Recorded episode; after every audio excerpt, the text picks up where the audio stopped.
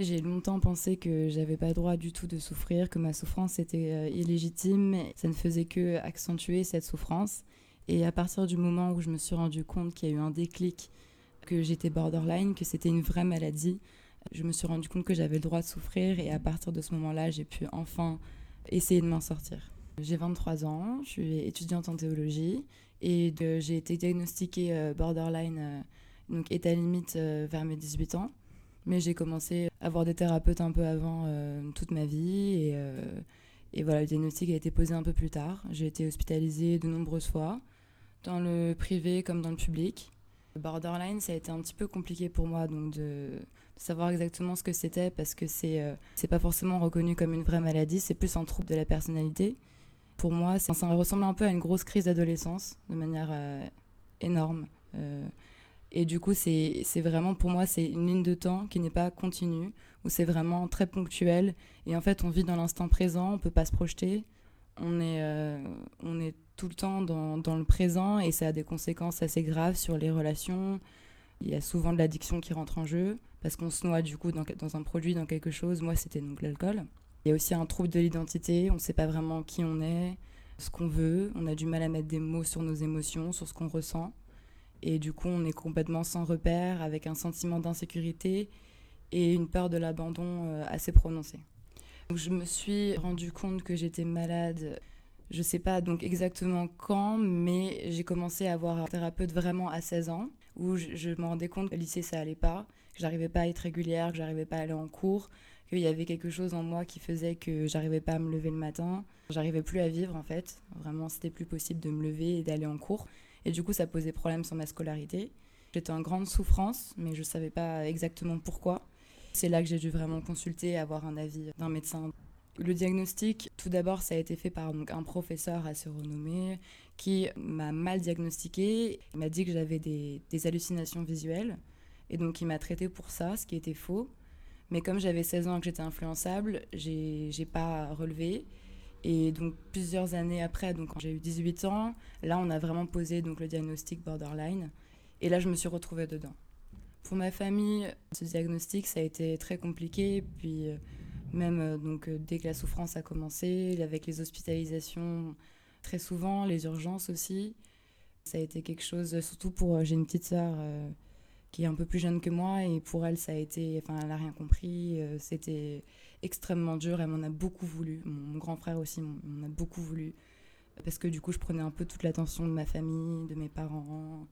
Mes parents étaient complètement dépassés. Euh, mon père euh, était beaucoup dans le déni. Je pense que leur première réaction, ça a été d'être dans le déni et de se dire que c'était rien, que c'était juste une crise d'adolescence et que ça allait passer.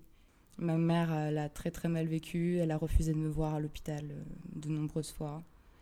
Au début, ça a été vraiment un peu le chaos au fur et à mesure, ils ont peut-être compris quand on a parlé, quand on a eu des rendez-vous avec les thérapeutes euh, tous ensemble et euh, on a fait une thérapie familiale, ce qui nous a beaucoup aidé. Maintenant, je pense qu'ils ont, ils ont à peu près compris, mais il y a toujours des moments où ils se rendent pas compte et ils comprennent pas, mais ils essayent, même très fort.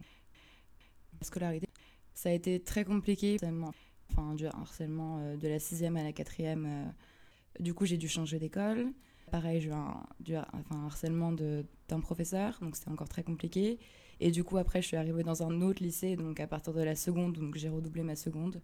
C'était extrêmement dur et voilà, j'arrivais pas à, me lever le matin, j'arrivais pas à être régulière, j'avais un emploi du temps euh, spécifique parce que donc euh, j'ai vraiment été poussée par mes professeurs qui ont été euh, géniaux, qui m'ont poussée jusqu'au bac que j'ai eu. Et donc voilà, j'avais presque mon lit à l'infirmerie cause du traitement qui était très lourd. Donc je pouvais partir quand je voulais. Je n'étais pas obligée de venir à tous les cours. Et voilà, donc j'ai quand même réussi à obtenir mon bac avec euh, même une mention bien. Assez une en moi. Pour la vie sociale, c'est vrai que c'est assez compliqué parce que j'avais peut-être voilà 16 ans, 15 ans, c'est des âges qui sont compliqués et quand on vit pas la même chose et que c'est notre ami qui change du tout au tout, qui devient très triste, c'est très dur à vivre, euh, je pense pour eux. Chacun a des réactions complètement différentes. Il y en a qui vont euh, être très violents. On m'a dit des choses extrêmement violentes, comme quoi on aurait préféré que, que je meure, que je réussisse par exemple une tentative de suicide. Donc il y a un rejet, il y a une incompréhension. Et en même temps, il y a des gens qui quand même sont là et restent, mais pour qui c'est quand même assez traumatisant. Par exemple, quand quand il venait me voir à l'hôpital. Euh, voilà, il y a quand même des scènes qui sont pas forcément faciles. Et du coup, pour ce qui est de, voilà, de la vie sociale, moi maintenant, je ne bois plus. Et c'est vrai que c'est toujours compliqué de, pour les sorties. Les, gens ne comprennent pas forcément pourquoi on peut pas se déplacer. Les crises de panique aussi. moi, par exemple, je vais souvent aux toilettes juste pour pouvoir me calmer quand, quand je panique, parce que ça m'arrive encore. Et c'est vrai que ça réduit le cercle social euh, de manière euh, assez grande. Pour ce qui est de, de, la vie affective, c'est vraiment aussi euh, pas facile parce qu'il y a toute une notion donc d'intimité qui est extrêmement compliquée. Vu qu'on a, enfin moi j'ai beaucoup de mal donc à savoir un peu qui je suis, ce que je veux. Maintenant ça va mieux. J'ai réussi à apprendre à mettre des mots sur mes émotions, sur sur mes sentiments.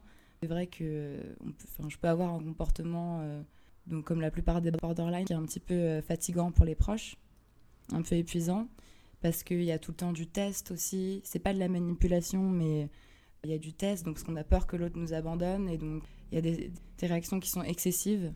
Et du coup, pour la vie, voilà, même intime, ça rend une relation extrêmement euh, compliquée. Pour ce qui est de la thérapie, j'ai suivi pas mal euh, de thérapies différentes. J'ai vu beaucoup de psychiatres pour tout ce qui est donc le traitement. J'ai été hospitalisée aussi de nombreuses fois de manière complète, le jour et la nuit. Et j'ai fait aussi des, hôpitaux de jour. Maintenant, voilà, je vois vraiment un psychiatre euh, une fois par mois qui m'aide, qui me connaît depuis que j'ai 16 ans. Quand je suis hospitalisée, je vais tout le temps dans les mêmes endroits, donc euh, ils me connaissent. Euh, il n'y a pas besoin de refaire tout le dossier. J'ai un traitement médicamenteux qui est assez lourd, avec un antidépresseur, un antipsychotique, des anxiolytiques. J'aimerais bien recommencer aussi donc une thérapie peut-être plus complète euh, chaque semaine euh, pour pouvoir parler parce que je pense que c'est vraiment ça qui aide en fait. Les médicaments ça, ça aide mais c'est vraiment le fait de parler. Comme j'ai vraiment été diagnostiquée euh, voilà, à 18 ans et que ça m'a permis de comprendre un peu et de mettre les mots et de voir que j'étais pas seule, qu'il y avait d'autres personnes qui souffraient de ça. J'ai été hospitalisée de nombreuses fois et j'ai vraiment une, une hospitalisation qui m'a sorti de tout ça où j'étais avec des jeunes de mon âge, de, c'était de 16 à 25, je crois. Et euh, fait d'avoir des groupes de paroles où j'ai vu que j'étais vraiment pas la seule et qu'il y avait beaucoup de souffrance et que j'avais le droit de souffrir, que ma souffrance était légitime parce qu'il y a aussi toute une question de légitimité. On culpabilise, on se dit mais pourquoi je suis comme ça? C'est pas normal, j'ai tout ce qu'il faut, il y a pire. Il y a des gens qui disent t'es qu'une bourgeoise, tu te rends pas compte de ce que c'est vraiment, la tristesse.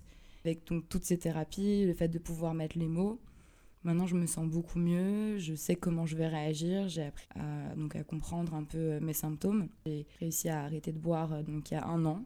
J'ai pas touché une goutte d'alcool depuis et je pense que c'est vraiment ce qui m'a sauvé d'enlever ça de mon cercle vicieux. D'enlever la honte, sans enlever la culpabilité. J'ai beaucoup plus de contrôle, j'arrive donc à savoir un peu ce que je ressens et pourquoi. J'arrive à me calmer. Ou maintenant je le vis plutôt bien. J'en suis pas encore totalement sortie, mais j'arrive à vivre.